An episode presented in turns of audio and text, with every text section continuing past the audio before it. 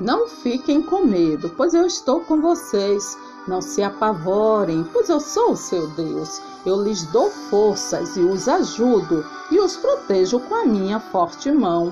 Eu sou o Senhor, Deus de vocês, e os seguro pela mão e lhes digo: não fiquem com medo, pois eu os ajudo.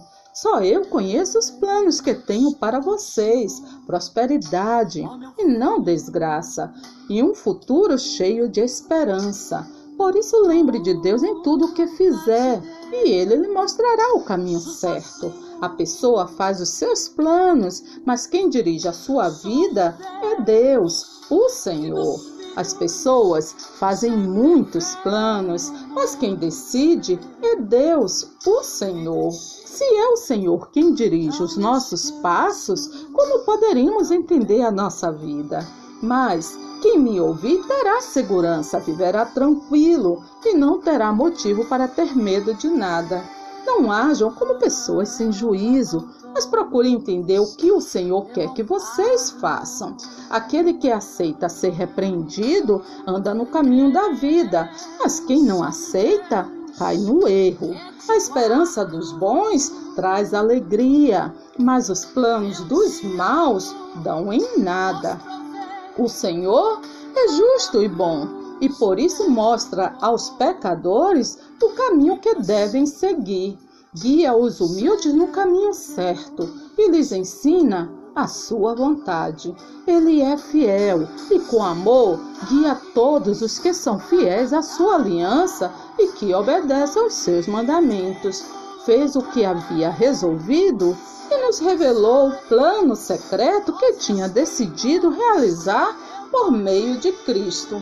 Assim, meus amados, como sempre vocês obedeceram, não apenas em minha presença, porém, muito mais agora na minha ausência, ponham em ação a salvação de vocês, com temor e tremor pois Deus está sempre agindo em vocês para que obedeçam à vontade dele, tanto no pensamento como nas ações. Sejam alegres por estarem unidos com o Senhor.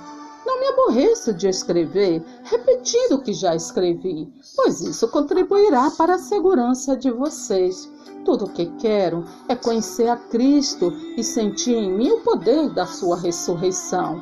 Quero também tomar parte nos seus sofrimentos e me tornar como ele na sua morte, com a esperança de que eu mesmo seja ressuscitado da morte para a vida.